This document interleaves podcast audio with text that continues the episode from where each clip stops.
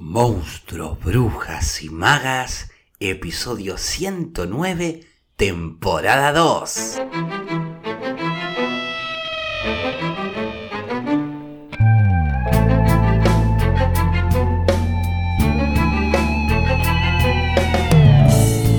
Bienvenidas y bienvenidos a un nuevo episodio de Monstruos, Brujas y Magas, un podcast producido por La Crespo Estudio, espacio multiplataforma que desarrolla actividades de formación, investigación, participación y encuentro vinculadas al teatro, el cine y la literatura.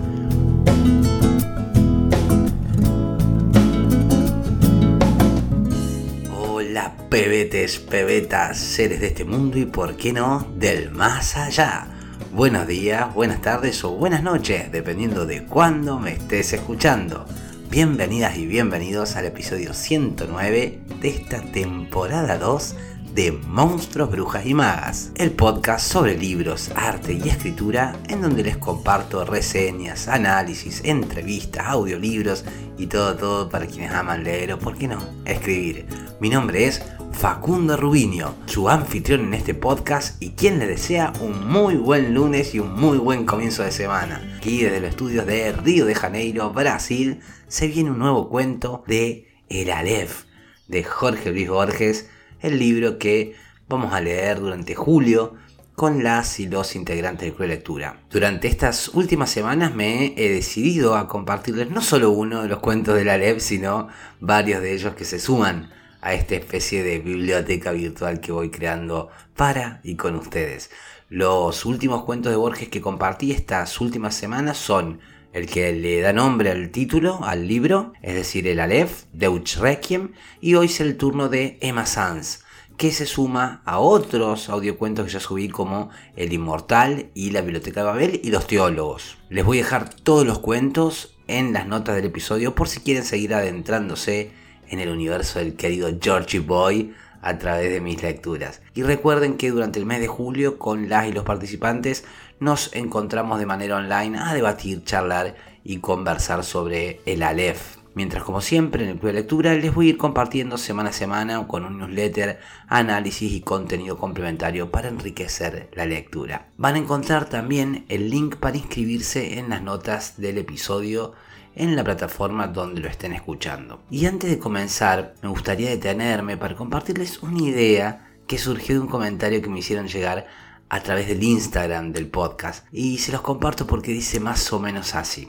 Gracias por compartir todas las lecturas que vas compartiendo. Soy una persona que por su trabajo pasa mucho tiempo de viaje fuera de su país y realmente es un placer poder sentirme todo este tiempo que estoy acompañada y conecta con el español, que es el idioma que siento como mi casa. Bueno, Quiero decirle a Nuria, que es quien me escribe, que el agradecido soy yo. Gracias y me alegra y da sentido y propósito este podcast ser compañía para personas que como vos, por sus trabajos, se encuentran fuera de casa y poder de alguna manera ser hogar a través de la lectura. Pero me dice también, me tienta lo del club lectura, pero prefiero leer sola a mi tiempo, igual te seguiré escuchando. Bueno, eso ya me alegra un montón. Ahora, quisiera, como dije, detenerme aquí, pues quiero compartirles mi propia experiencia en relación a la lectura en solitario y la lectura en compañía. A ver, quienes son oyentes del podcast saben, sabrán de que desde muy joven me introduje en la lectura o fui tomado por esta, como decía en el podcast de la semana pasada, en el episodio, al mencionar eh, un poco también la biblioteca de mis padres, qué influencia había tenido. Ahí también contaba cómo la lectura oficiaba de suerte de compañía en sí misma. Yo durante mi adolescencia me sentía bastante raro, bastante incomprendido por mis compañeros y compañeras de mi edad y también bastante distante de los entretenimientos que a ellos y a ellas les satisfacían.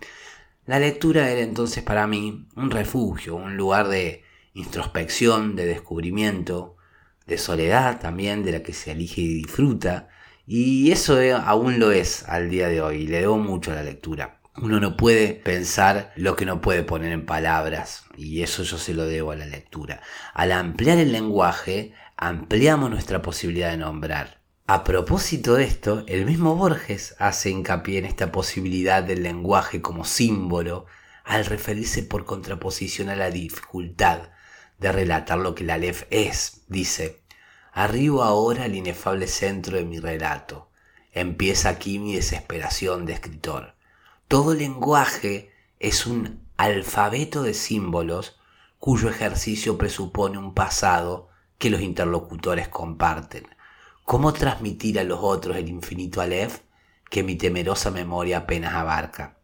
Es decir, el lenguaje símbolo y también por ende territorio de la creación, la imaginación y del pensamiento, donde ahí vuelvo a la idea de que uno no puede pensar lo que antes no ha podido articular a través de los símbolos que despliega el lenguaje. Quien no tiene vocabulario, ¿cómo nombra lo que es, lo que podría ser? Quien no tiene palabras, ¿cómo va a formular oraciones y va a construir pensamiento con estas? Ideas que pueden salvarlo, pensamientos que pueden ayudarlo a conocerse, a conocer el mundo o imaginar o pensar otros mundos o realidades posibles. Quien está limitado en su lenguaje, está limitado en su capacidad de construir pensamiento. Pensamiento que, por cierto, podría permitirle comprender salidas posibles a un determinado problema, o bien a través de la palabra, a curarse a sí mismos, a otros, a inspirar, a enseñar. Entonces, la lectura nos brinda ese campo de posibilidades infinitas que que despliegan símbolos que nos encuentran con el lenguaje. Y si querés ampliar tu lenguaje, la lectura es uno de los instrumentos y herramientas más potentes para poder hacerlo. Pero bueno, esto lo saben seguramente quienes están aquí. Ahora, ¿qué sucede con la lectura en compañía? Bueno, pues bien, que al leer en compañía pongo ese conjunto de símbolos al encuentro de la otredad. La percepción se amplía. No es lo mismo leer en solitario que contraponer la propia mirada de una obra sea literaria o de otro tipo, con otras percepciones. Como no es lo mismo el goce en solitario de un momento de dicha que aquel que se comparte. Uno no excluye al otro, vamos, sino que lo complementa. Yo siento que la discusión, la charla, la conversación y el debate nos encuentran con una sabiduría más colectiva, más asertiva, empática, respetuosa y generosa. Por el contrario, la adquisición de cualquier conocimiento en solitario no hace correr quizás el peligro, siento, del pensamiento único, de la vanidad, de la soberbia, esas cosas que no estamos exentos de cometer. Entonces, cuando me propuse crear el club de lectura, no solo buscaba encontrar en otras personas un estímulo para mi propia lectura, sino también para desafiarme, para salir de la cómoda y confortable soledad de mis propias percepciones al leer para situarme en riesgo, porque también aquí hay otro punto que quiero destacar. Y es que cuando busco poner en palabras lo que siento, lo que pienso, ejercito a través de introspección mi propia capacidad de comunicar, de articular, de transmitir de manera coherente, elocuente aquello que pienso, aquello que siento sobre algo. Muchas veces en los encuentros del club de lectura hemos descubierto en el encuentro con otros, con, otras personas, que aquellos que creíamos de una manera era solo un puntapié inicial para una idea más compleja. En un tiempo que corre bajo literación constante, entre contenidos de manera veloz que nos llevan a una falta de concentración y comprensión de la experiencia de aprendizaje o de goce, los espacios de concentración, compromiso y constancia se vuelven un oasis para quienes de verdad están buscando el crecimiento personal, profesional, a través de la dinámica que se genera, por ejemplo, en un grupo de estudio o en un club de lectura mismo. Dicen que somos el resultado de las personas con las cuales pasamos más tiempo. En lo personal yo busco pasar tiempo con personas que leen, que piensan, que se ven interpeladas por el arte, la creación, la búsqueda de desafiarse y mejorar. Porque eso de alguna manera a mí también me refleja me identifica con esas otras personas. Y por eso también disfruto de crear espacios como el club, como el podcast, quizás porque me hubiese gustado encontrarlos. Bueno, entonces Nuria, celebro esa lectura en solitario y te animo a que si algún día deseas probar de qué va el club de lectura, me lo hagas saber. En el club, además, cada cual lee a su tiempo y según sus posibilidades. Yo lo que busco proponer es una hoja de ruta posible para ordenar y estimular el viaje, que siempre será singular y único, pero que se puede enriquecer con la mirada, como decía, de otros. Y bueno, luego sí nos encontramos a fin de mes generalmente a compartir lo que hemos disfrutado de cada lectura. No en un plan de estudio erudito, ¿no? Sino más bien buscando conectar la literatura con las propias experiencias, con las propias necesidades, deseos y con la propia vida en sí. También para quienes estén interesados e interesadas también en hacer la prueba, les dejo los links para conocer más sobre el club de lectura, como decía en las notas del episodio, en la plataforma que estén escuchando, o bien si tienen alguna duda me escriben a lacrespoestudio.gmail.com. Y con esto estamos de intro por hoy y antes de ir de lleno a la lectura de Emma Sanz, les recuerdo que agradezco muchísimo cuando se hacen el tiempo de valorar el episodio con 5 estrellas en Spotify o en la plataforma donde estén escuchando. En YouTube pueden, por ejemplo, darle like, dejar comentario, eso también suma un montón. En Spotify es importante que sigan el programa, de esa manera les va a avisar cuando publique nuevos episodios. Y recordarles también por último que en las notas del programa encuentran formularios justamente sobre lectura, como así también información sobre los cursos de escritura creativa persona a persona, el taller de hablar o de leer en público, donde les comparto herramientas para hacer eh, estas actividades, o sobre el bootcamp de producción y creación de podcast con todas las herramientas para que a través de 8 encuentros con mi ayuda crees tu propio podcast. Toda la info en las notas del programa. Vamos pues entonces con Emma Sanz de Jorge Luis Borges que dice más o menos así.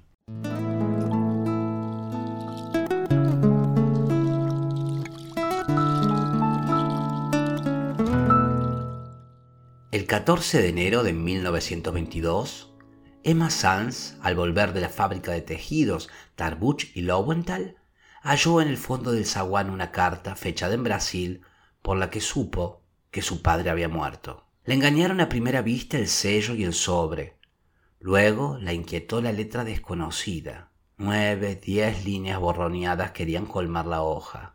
Emma leyó que el señor Mayer había ingerido por error una fuerte dosis de veronal y había fallecido el 3 del corriente en el hospital de Bagué. Un compañero de pensión de su padre firmaba la noticia, un tal Feino Fine, de Río Grande, que no podía saber que se dirigía a la hija del muerto. Emma dejó caer el papel.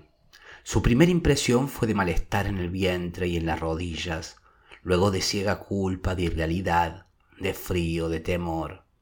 Luego quiso ya estar en el día siguiente. Acto continuo, comprendió que esa voluntad era inútil porque la muerte de su padre era lo único que había sucedido en el mundo y seguiría sucediendo sin fin. Recogió el papel y se fue a su cuarto. Furtivamente lo guardó en un cajón como si de algún modo ya conociera los hechos ulteriores. Ya había empezado a vislumbrarlos. Tal vez ya era la que sería. En la creciente oscuridad, Emma lloró hasta el fin de aquel día el suicidio de Manuel Mayer, que en los antiguos días felices fue Emanuel Sanz. Recordó veraneos en una chacra cerca de Gualeguay. Recordó, trató de recordar a su madre, recordó la casita de la Lanús que les remataron, recordó los amarillos losanges de una ventana, recordó el auto de prisión, el oprobio, recordó los anónimos con el suelto sobre el desfalco del cajero, recordó, pero eso jamás lo olvidaba, que su padre la última noche le había jurado que el ladrón era Lowenthal.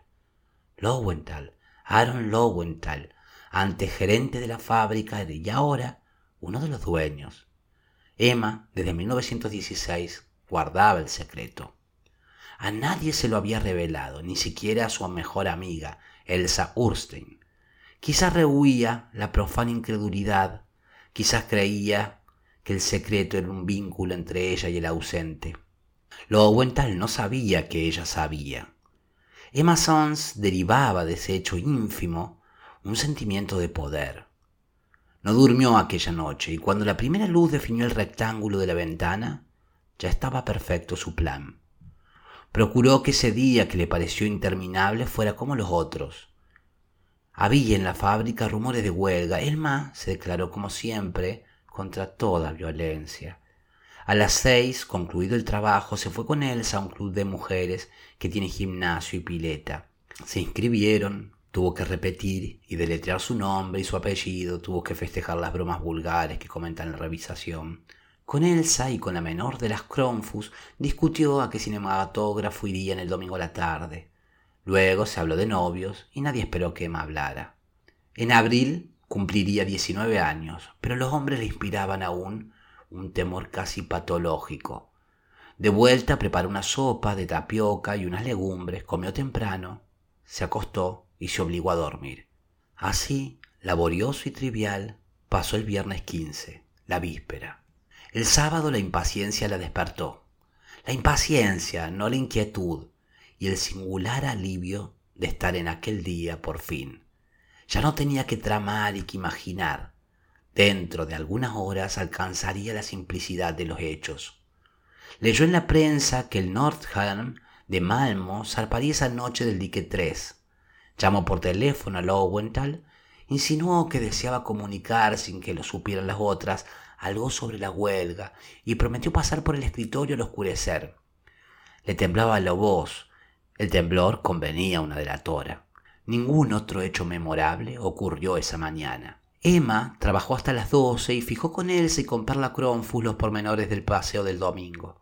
Se acostó después de almorzar y recapituló cerrados los ojos el plan que había tramado. Pensó que la etapa final sería menos horrible que la primera y que le depararía, sin duda, el sabor de la victoria y de la justicia.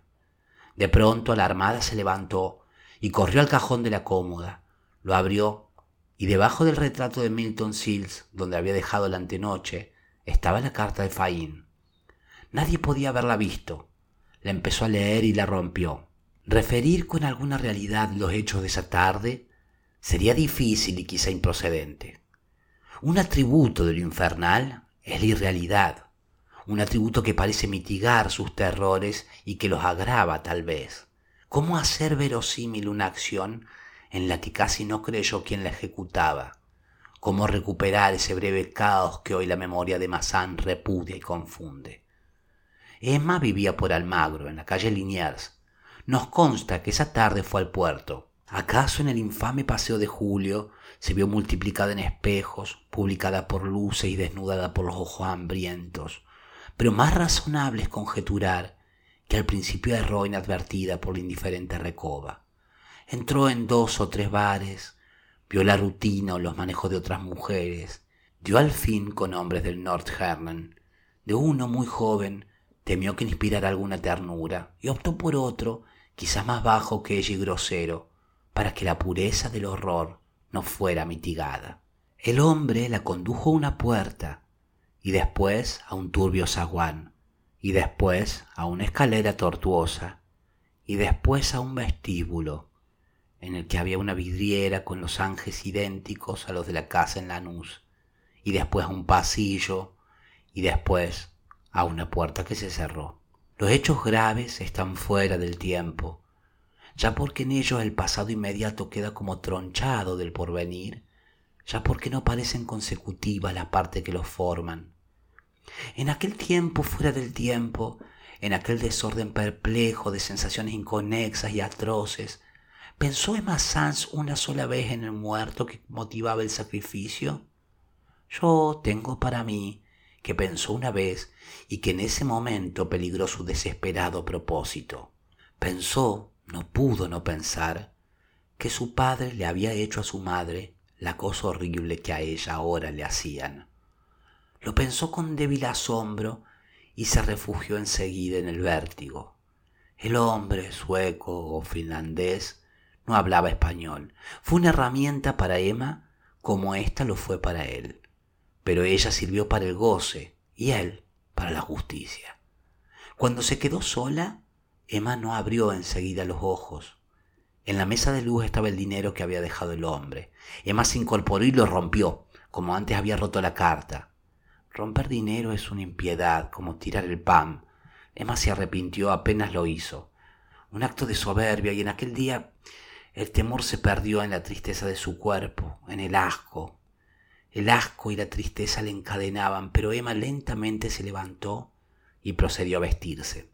En el cuarto no quedaban colores vivos. El último crepúsculo se agravaba. Emma pudo salir sin que lo advirtieran. En la esquina subió un lacroce que iba al oeste. Eligió, conforme a su plan, el asiento más delantero para que no le vieran la cara. Quizá le confortó verificar en el insípido trajín de las calles que lo acaecido no había contaminado las cosas. Viajó por barrios decrecientes y opacos, viéndolos y olvidándolos en el acto, y se apió en una de las bocacalles de Warnes.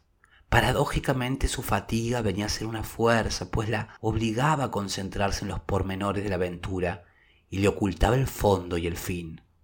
Aaron Lowenthal era para todos un hombre serio, para sus pocos íntimos un avaro. Vivía en los altos de la fábrica solo. Establecido en el desmantelado arrabal, temía a los ladrones. En el patio de la fábrica había un gran perro y en el cajón de su escritorio, nadie lo ignoraba, un revólver. Había llorado con decoro el año anterior la inesperada muerte de su mujer, una Gauss que le trajo una buena dote, pero el dinero era su verdadera pasión. Con íntimo bochorno se sabía menos apto para ganarlo que para conservarlo. Era muy religioso, creía tener con el Señor un pacto secreto que lo eximía de obrar bien a trueque de oraciones y devociones. Calvo, corpulento, enlutado, de quevedos ahumados y barba rubia, esperaba de pie junto a la ventana el informe confidencial de la obrera Sanz. La vio empujar la verja, que la había entornado a propósito, y cruzar el patio sombrío. La vio hacer un pequeño rodeo cuando el perro, atado, ladró. Los labios de Emma se atarareaban como los de quien reza en voz baja, cansados, repetían la sentencia que el señor Lowenthal oiría antes de morir. Las cosas no ocurrieron como había previsto Emma Sons. Desde la madrugada anterior, ella se había soñado muchas veces dirigiendo el firme revólver, forzando al miserable a confesar la miserable culpa y exponiendo el intrépido estratagema que permitiría a la justicia de Dios triunfar de la justicia humana. No por temor, sino por ser un instrumento de la justicia, ella no quería ser castigada. Luego un solo balazo en mitad del pecho rubricaría la suerte de Lowenthal. Pero las cosas no ocurrieron así. Ante Aaron Lowenthal, más que la urgencia de vengar a su padre, Emma sintió la de castigar el ultraje padecido por ello. No podía no matarlo después de esa minuciosa deshonra. Tampoco tenía tiempo que perder en teatralerías. Sentada, tímida, pidió excusas a Lowenthal, invocó a fuer de delatora las obligaciones de la lealtad, pronunció algunos nombres, dio a entender otros y se cortó como si la venciera el temor logró que Lowenthal saliera a buscar una copa de agua. Cuando éste, incrédulo de tales apavientos pero indulgente, volvió del comedor, Emma ya había sacado del cajón el pesado revólver. Apretó el gatillo dos veces. El considerable cuerpo se desplomó como si los estampidos y el humo lo hubieran roto. El vaso de agua se rompió. La cara la miró con asombro y cólera. La boca de la cara le injurió en español y en yiddish las malas palabras no cejaban, Emma tuvo que hacer fuego otra vez. En el patio el perro encadenado rompió a ladrar y una efusión de brusca sangre manó de los labios obscenos y manchó la barba y la ropa. Emma inició la acusación que había preparado. He vengado a mi padre y no me podrán castigar, pero no la acabó, porque el señor Lowenthal ya había muerto. No supo, nunca se alcanzó a comprender. Los ladridos tirantes le recordaban que no podía aún descansar, Desordenó el diván, desabrochó el saco del cadáver, le quitó los quevedos salpicados y los dejó sobre el fichero. Luego tomó el teléfono y repitió lo que tantas veces repetiría con esas y con otras palabras. Ha ocurrido una cosa que es increíble. El señor Lowenthal me hizo venir con el pretexto de la huelga. Abusó de mí. Lo maté. La historia era increíble en efecto, pero se impuso a todos porque sustancialmente era cierta. Verdadero era el tono de Massans, verdadero el pudor, verdadero el odio, verdadero también el ultraje que había padecido. Solo eran falsas las circunstancias, la hora y uno o dos nombres propios.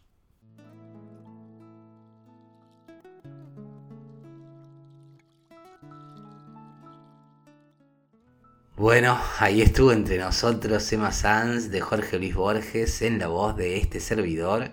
Y eso es todo por hoy. Espero que hayan disfrutado tanto como yo de Masons y como saben quedan pues invitados e invitadas a sumarse al club de lectura, a compartir, dialogar y debatir desde cualquier parte del mundo sobre la LEP, el cual leeremos en el mes de julio. Recuerden que al club se pueden sumar a una lectura o a varias. Ahora hemos comenzado a leer Todo va a mejorar de Almudena Grandes, que estaremos leyendo durante marzo. En abril vamos a leer Los Galgos, Los Galgos de Sara Gallardo, novela exquisita. Encuentran un fragmento en clave de audiolibros de ambas novelas también en el podcast. Si desean consultar cuál es el calendario de las distintas lecturas de este año y dinámica del club, como así también cómo inscribirse, les recuerdo que encuentran toda la info en los links de las notas del programa o escribiendo a la crespoestudia.gmail.com. Si querés escuchar otro de los episodios de Borges que he leído en el podcast, te los dejo en la nota del episodio donde también encontrarás los links por si querés consultar información sobre los distintos cursos, actividades que hacen sostenible el podcast. La semana que viene vamos a dejar a Borges y seguimos con el calendario de lecturas que tenemos programadas, es decir, que les voy a compartir la que será nuestra lectura de agosto en el club, que será nada más y nada menos que A Sangre Fría de Truman Capote, ya que estamos en el campo de lo policial. Pero eso será la semana que viene porque por acá quedamos hoy y así se va este episodio número 109 de esta segunda temporada de Monstruos, Brujas y Magas en donde deseo haberle aportado contenido que haya sido de su interés y haber sido buena compañía y agradecerles porque ustedes han sido buena compañía para mí y valoro mucho que me sigan acompañando para aprender, descubrir, redescubrir y por qué no encontrarnos en el camino de este alto viaje entre monstruos, brujas y magas. Mi nombre es Facundo Rubiño, coordinador y creador de la Crespo Estudio y quien les desea que hagan una muy buena semana. Será entonces hasta el próximo lunes, pebetas, pebetes, para seguir con más monstruos, brujas y magas por tu plataforma de podcast favorita.